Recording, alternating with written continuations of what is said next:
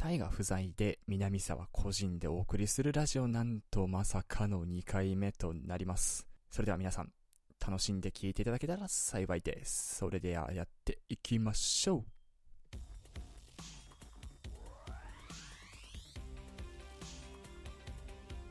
社会人から始めるラジオ。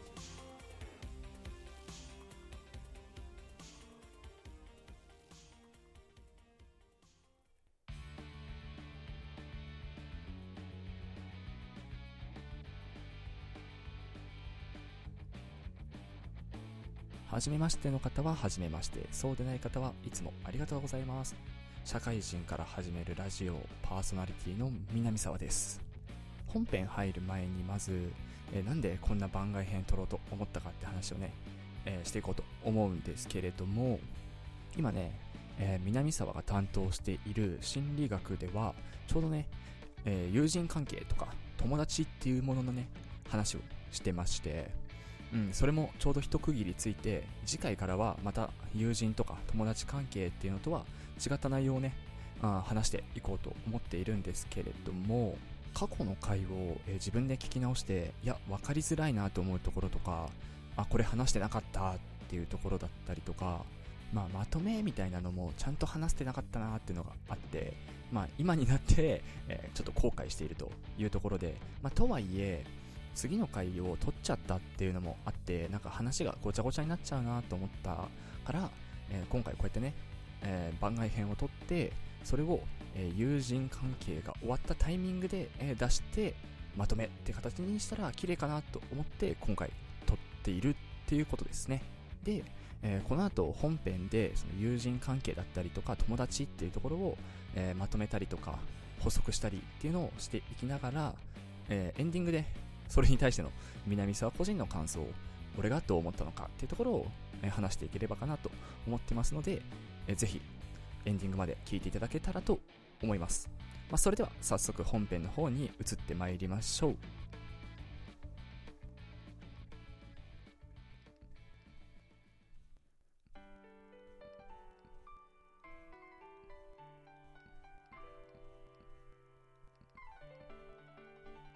はい、本編です。それでは説明していきます。まず、友人、友達っていう話の前に、人間が他人と関わるときに対人関係、相手に対してどういう思いなのか、どういう関係性なのかっていうものを表した愛情度っていうものの、えー、パロメーターみたいなものがあるんですね。そちらをご紹介していければと思います。これについては三角形のレーダーチャートみたいなものを、えー、思い描いてほしくて、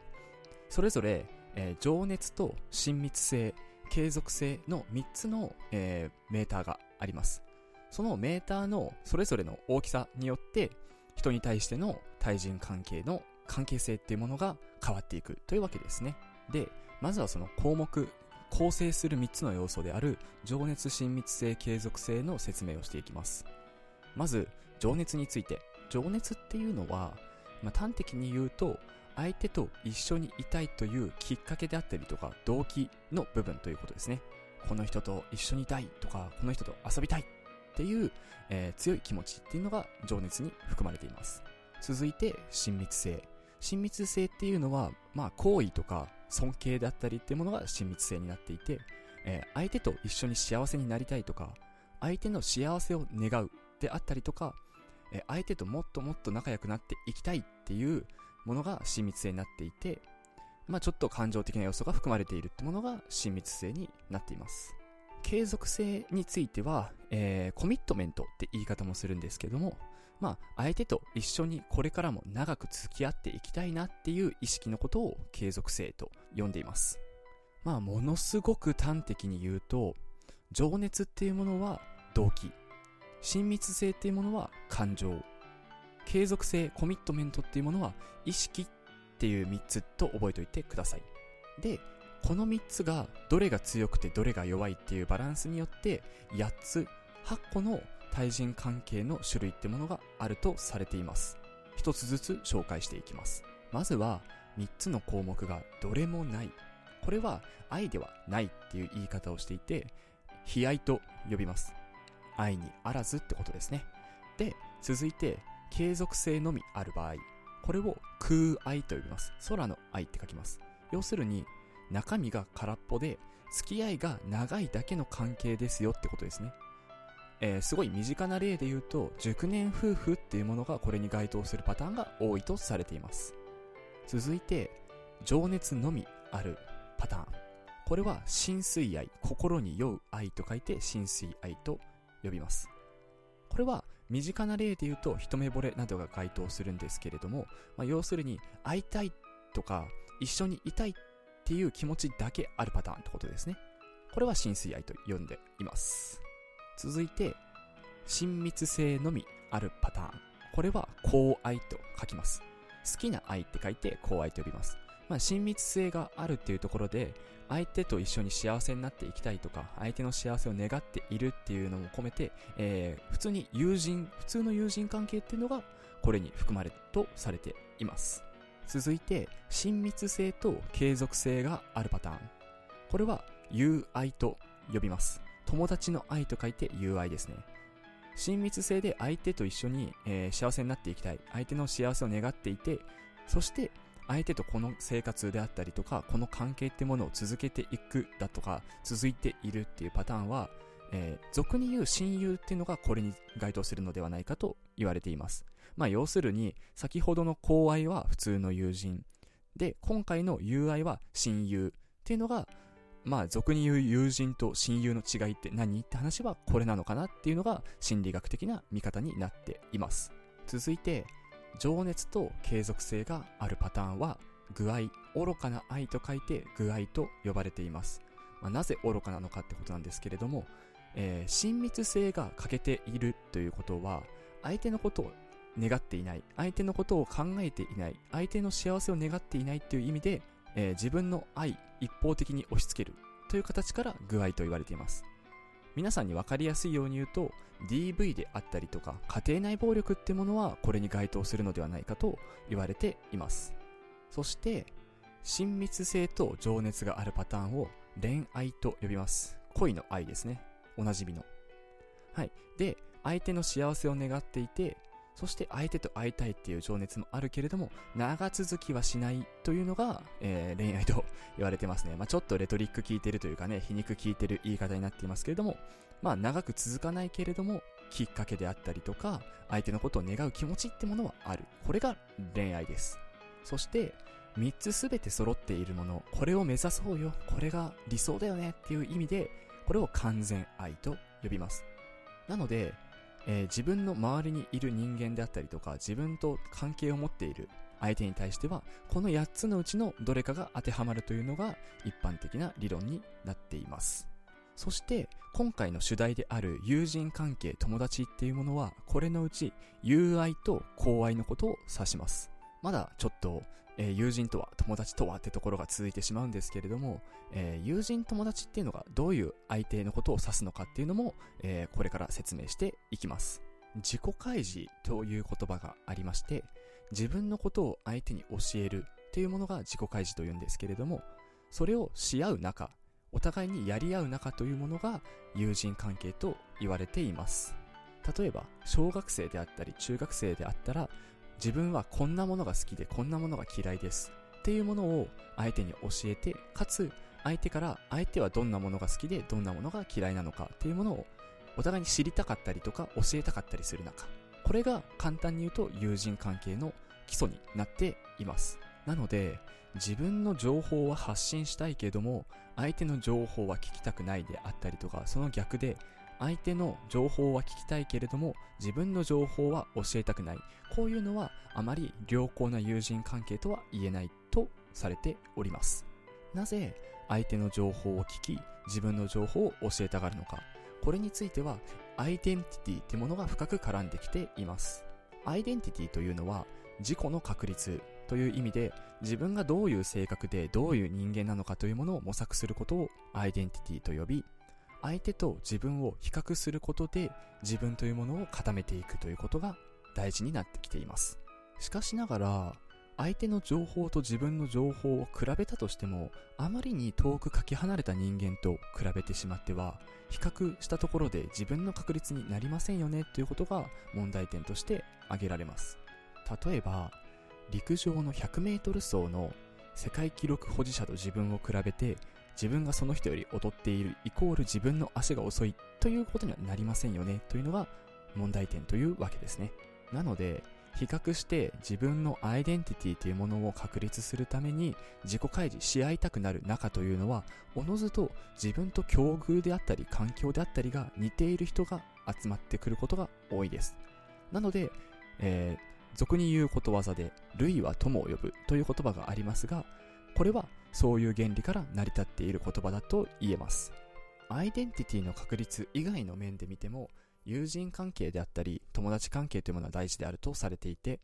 例えば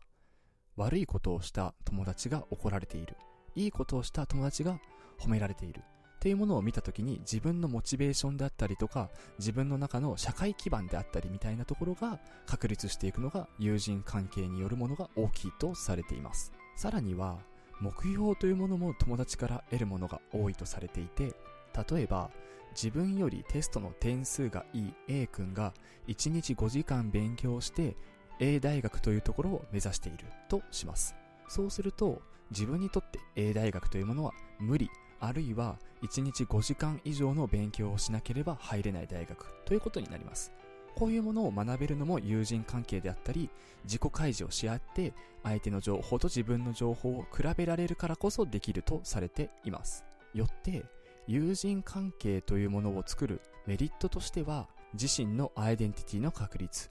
社会規範と目標の学習というものが大きなものとされています。さらに幼少期であったり、えー、幼稚園児小学生の時に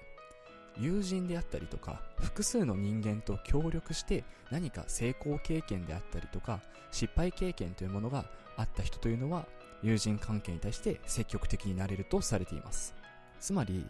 仲間であったりとか他の人と手を組んで協力することの意味であったりとかそのことに対する有意義さというものを学習している子供というのは大人になってからも、えー、友人関係を築くことに対して意味を持たせられるという傾向があります。一方で、えー、幼少期にそういった経験をされてこなかった人々であったりとか自分の自己開示や親切心に対して、えー、同等の親切心や自己開示が返ってこなかったりした場合に、相手に対しての不信感、他人に対しての不信感が募ってしまった子供というのは、大人になってから友人関係というものを必要としなかったりだとか、友人関係に対して何か不信感を抱いてしまったりということが見受けられます。さらに、友人関係にも種類があるとされていて、それは大きく4つに分けられております。1つは共有活動。これは一緒に遊ぶであったりとか一緒に何かをするという活動が共有活動と呼ばれております。2つ目は閉鎖的活動と呼ばれておりますこれは自分と相手の間で共通の秘密であったりとかを作り上げることでえー、秘密を保持し合っているので、この二人は仲がいいんだよねっていうのを確認し合うみたいなのが閉鎖的活動と呼ばれています。三つ目は親密確認活動です。これは相手と自分の類似性であったりとか共通の話題を多く話すことで、えー、相手と自分は仲がいいっていうものをまあ表面的というか口頭であったりとか態度で示していくことを強く意識したものがこの親密確認活動と呼ばれています。そして最後に相互理解活動というものが挙げられます。この4つの中では、この相互理解活動が最もいいとされていて、え相手を尊重し、相手を理解する。つまり、え先ほど挙げた自己開示の結果、相手と自分の違うところがあるけれども、それも含めて相手を尊重する、尊敬するというのが一番いいこの相互理解活動というものになっています。これらの4つの活動には年齢差と男女差があります。共有活動、閉鎖的活動、親密確認活動、相互理解活動の順に、まあ年齢を追って小学生から大学生ぐらいの間に、えー、どんどん移り変わっていくというか、どんどんま増加傾向にありますよというのが傾向として挙げられます。まあ、男女差についても共有活動は男性が多めであって閉鎖的活動は女性が多めという男女差も当然ありますし相互理解活動についても、えー、男性は相互理解活動を、えー、年を追うごとにだんだんと相互理解活動を友人に求めるっていうフェーズが長く続くですけれども、女性の場合はその相互理解活動の相手を友人から、え、恋人であったりとか結婚相手にスイッチングするタイミングが発生するため、え、友人と相互理解活動を長いこと育むってことはあまりしない傾向にあるとされています。えー、ここまで話した内容をものすごい簡単に、えまとめますと、友達っていうのは自分のことを知ってもらって相手のことを知りたいと思う相手であってその関係によって、えー、自分の性格だったりとか自分の実力みたいなものを、えー、測り時には一人では、えー、到底達成困難な目標に対して手を取り合う仲間として築かれる関係性であり一緒に遊ぶ仲間からその絆を確かめ合う仲間そしてお互いを尊重し合う仲間にステップアップもするし、という4つの、えー、幅広い仲間というものが存在する。これが友人友達関係であると言えます。はい。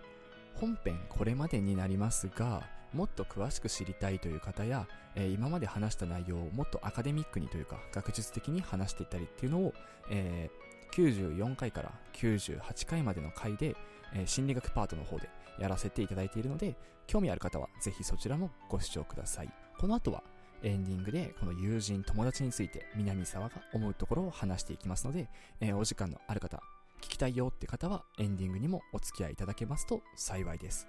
それではエンディングに移っていきます。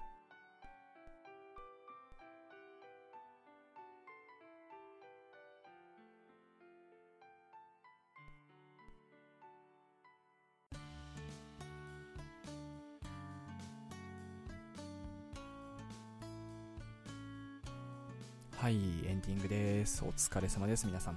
いや友人、友達関係ですね。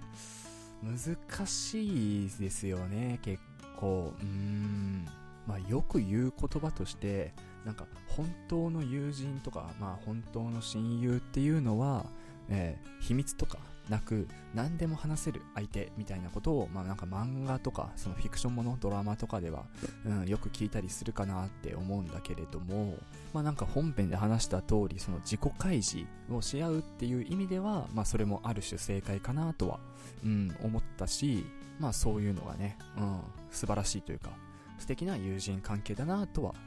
思うけどね。うん、なんだろうね。少なくとも俺はそれができてないと思う。うん。まあなんかよく例に挙げたりするし、まあこうやってラジオ一緒に撮ってるね、あの、タイガーっていう友達が俺にはいるんだけど、まあ、タイガに言えない秘密とか、その、言ってないこととか、まあ結構いくらでもあるし、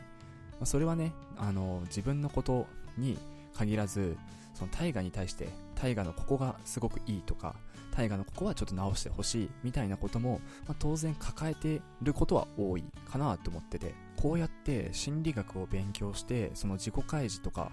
うん、し合って相互理解で相手のことを尊重するのが大事ですってのを学んだ後でも、その大河に対して、その直してほしいとこであったりとか、えー、好きなところ、大河のいいところってものを直接言うっていうのは、なんか、はばかられるというかね、なんか、うん、学んでなお言いづらいみたいなところは、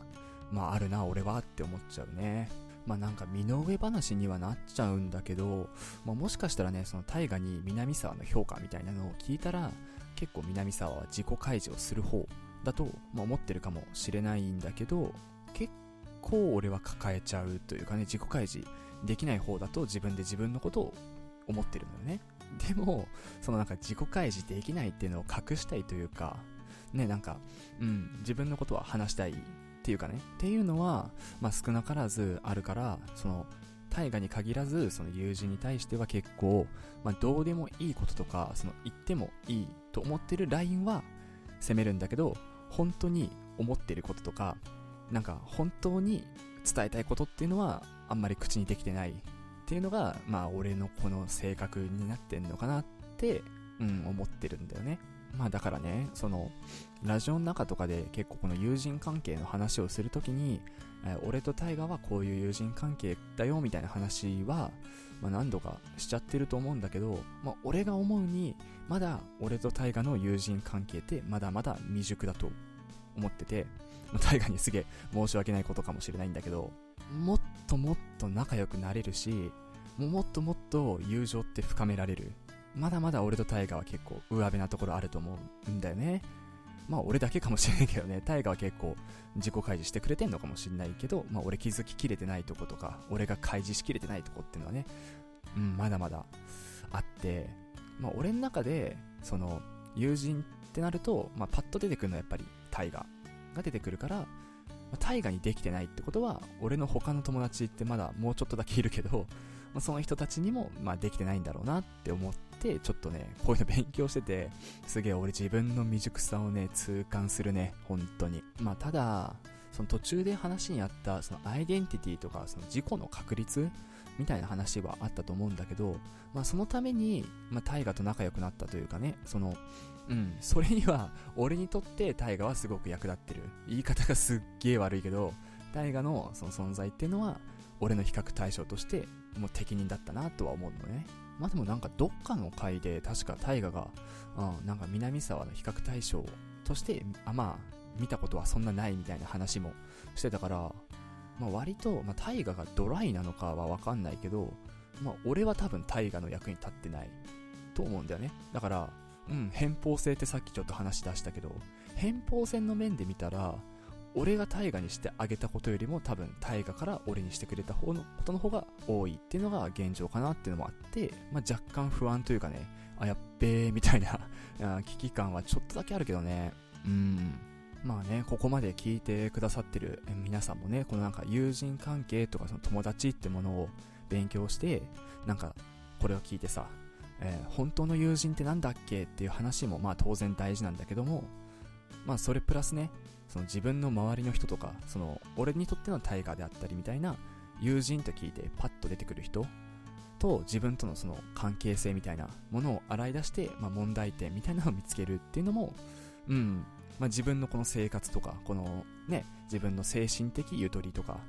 友人関係を継続していくってところにつながるすごい有意義なことだとは、うん、思うので、まあちょっと考えてみてほしいっていうのもあるし、多分これもね、みんな人によってね、その友人に対しての答えというか、あの、友人はこうあるべきとか、っていうのってちょっと違ってくると思うから、うん、これについてあ議論するとか、まあ、見聞を深めていろんな人の意見を聞いて、あそういう考えもあるな、みたいなことをするのってすごい、うん、いいことだなって思いますって感じですかね。はい。うん、よく聞く言葉として、その友達は、えー、量より質っていう言葉もなんか聞いたことあって、何で聞いたんだかちょっと、うん、忘れちゃったし、もしかしたら、まあ、ただね、あの、掲示板みたいな、ネットの掲示板みたいな、まあ、些細なところから聞いただけかもしれないんだけど、まあ、量より質、うん、っていうのはちょっと違うかなっていうのは俺の意見で、あって、かといって、質より量でもないと思うのよ。まあ、どういうことかって感じなんだけど、どっちやねんっていうね。量がないと質に行き着かないんじゃないかっていうのが、まあ、学んだ結果の俺の意見だよね。まあ、だからつまり、その、量より質だから、質のいい人以外とは付き合わなくていいっていう発想は間違ってると思うんだけど、まあ、いろんな人と関わった結果、自分と本当に合う人っていうのがどんどん少なくなってしまうっていうのは、まあ、正しいと思う。だから、その、何？質より量でも、量より質でもなくて、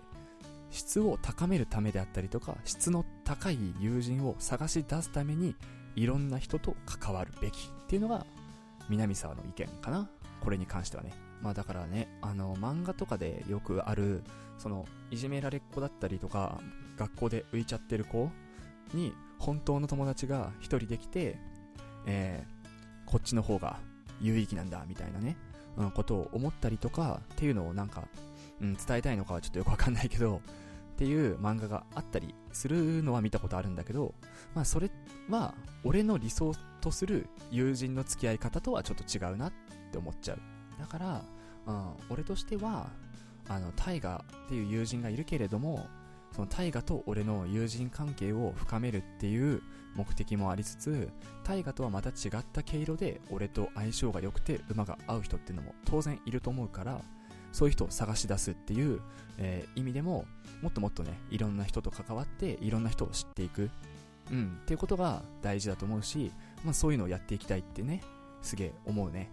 でまたなんか最初の方に話が戻るというかその友達との付き合い方っていうところになんか焦点当ててもう一回話していこうと思うんだけど友達との付き合い方ってすごい難しいと思うんだよね。いやなんかね皆さんどうです？その友達っていう存在に対してなんかどういう、うん、接し方してんのかなと思って。なんか最初にまあちょっと例で挙げたけどまあ俺は、うん、なんかね親しき中にも 礼儀ありっていうとまあすげえいい言い方になっちゃうけどって感じでまあ、結構ね、その相手の悪いとことか悪口って全然言えなくて、相手に対して。まあ、ね、軽口で、バカ野郎みたいなこととかね、いや、ふざけんなよみたいなことは言えるんだけど、その、確信めいたことっていうか、そのタイガーを例えに出すと、タイガーのこういう性格が俺は好きじゃないっていうのは、多分言ったことないし、うん、言えないなと思ってて、まあ、当然ね、もう12年ぐらい、うん、付き合ってるっていうのもあって、その、ね、いいとこ、悪いとこ、両方とも目につくし、大河のいいとこ、大河の悪いとこってのは、まあ、ある程度理解してると思うんだよね、俺は、自分でね。だけど、そのいいとこも、その悪いところも、大河本人には言ったこと多分ないし、言えてない。今後も多分言えないなっていうのが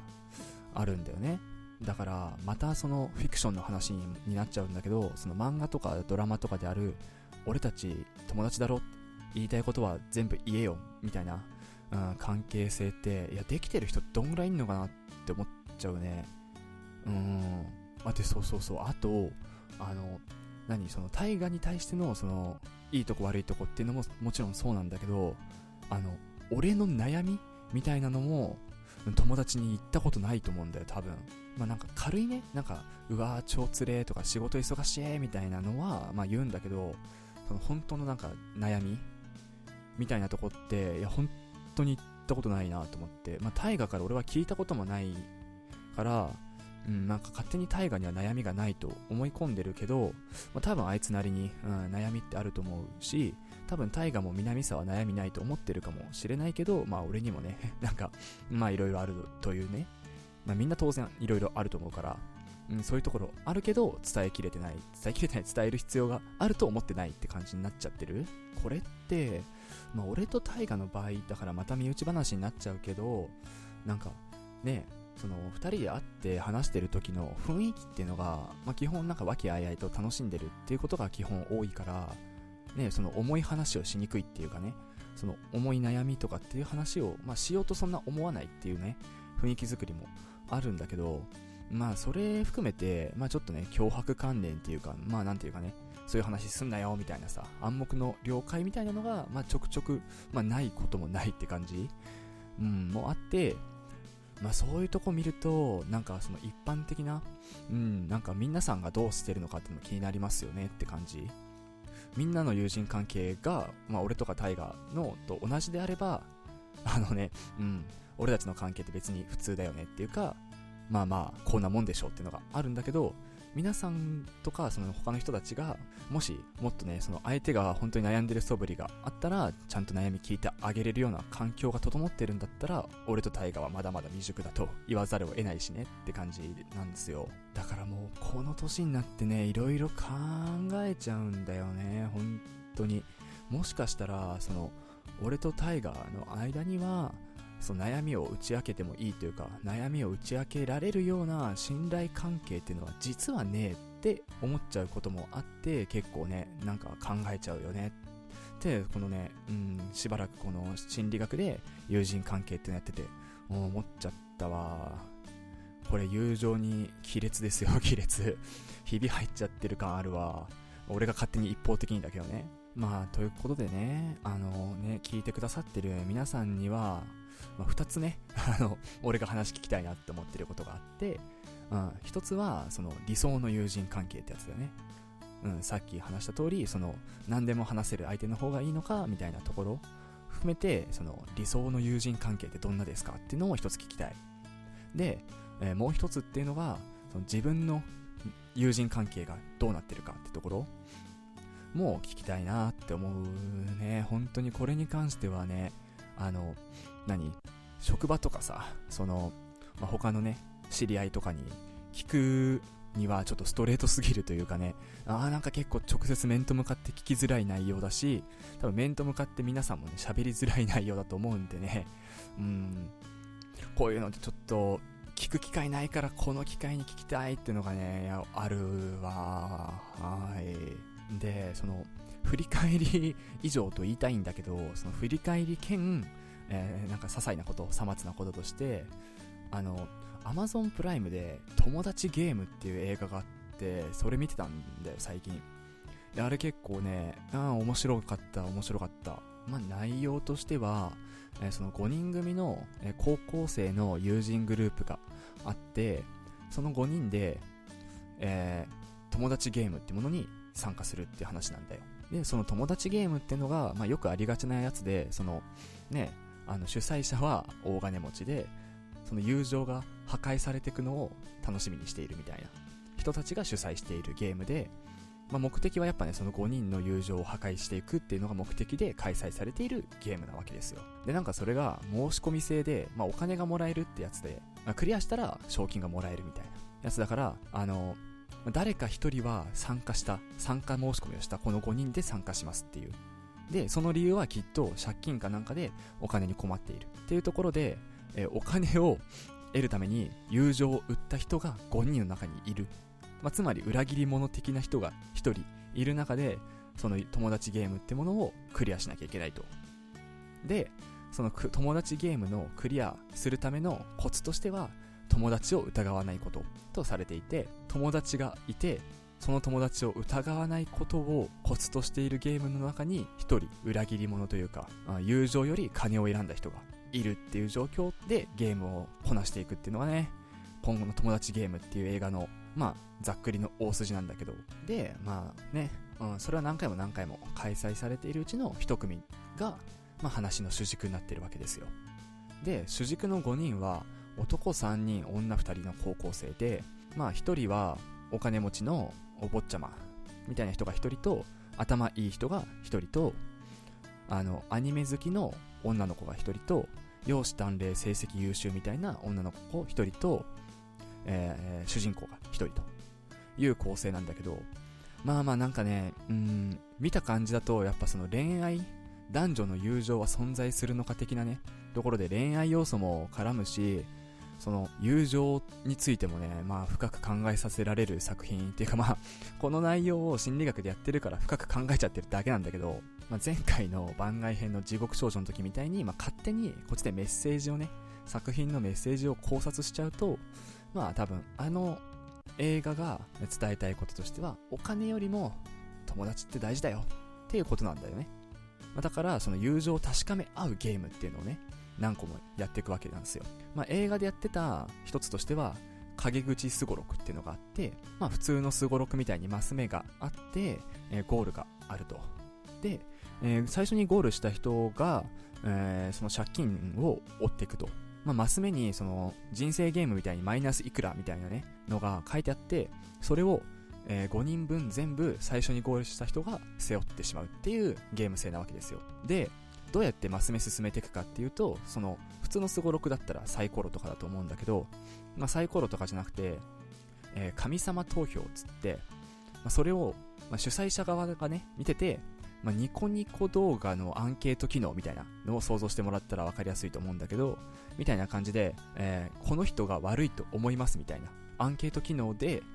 得票数トップが、えー、5マス進む。2位が4マス進む。3位が3マス進む。みたいな感じなんですよ。で、それを視聴者が判断する、主催者が判断するために、5人はそれぞれ、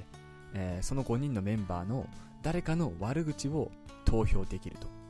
ただ、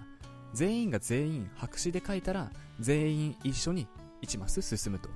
だから、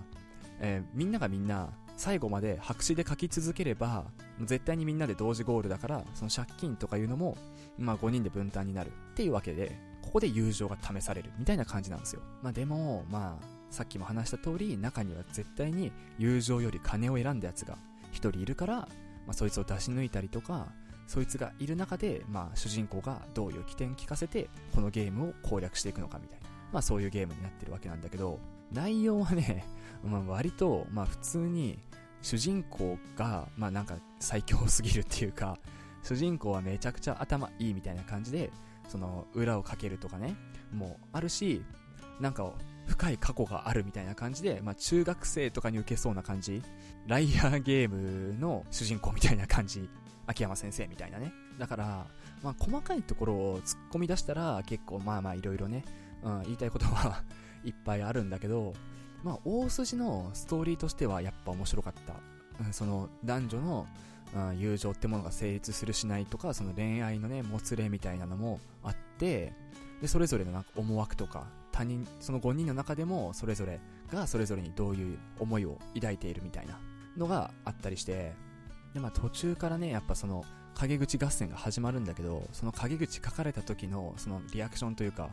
反応とか、誰が書いたんだって疑う心理とかっていうのは、すごいリアリティがあるというかね。まあ、プラスやっぱ、自分が高校生の時にその5人組で、俺たちも5人組で結構一緒にいる人っていたんだけど、で、参加したらどうなってたんだろうと思うと、いや、結構背筋凍るというかね、いやー、絶対無理だなって思っちゃったし、まあその、陰口すごろくのその映画の中では、まあ、結構、そ何でも言い合えるというか、そういう秘密は友人関係にはなしだぜ、みたいな、まあまあオチというか、そういう感じで進んでいくんだけど、まあそれに対してね、まあさっき言った通り俺としては、あそれが本当の友人っては言えない気がしちゃう、みたいなね、ことも考えたし、まあこれもやっぱ友達について考えさせられる、うん、いい映画だったなと思って、まあ原作漫画らしいんでね、なんか漫画の方が面白いのかもしれないけど、まあ、せっかくね、Amazon プライムで無料で、Amazon プライム自体が有料だけど、Amazon プライムの中に無料であるから、もしね、登録してる方とかいたら、えー、友達ゲームと、友達ゲーム、ザ・ラストゲームみたいな、えー、2つあると思うんで、ぜひご覧くださいって感じですね。いや、面白かったっすよ。まあ、もしかしたら、その作品単体で見たら、まあ、そんなでもないのかもしれないけど、や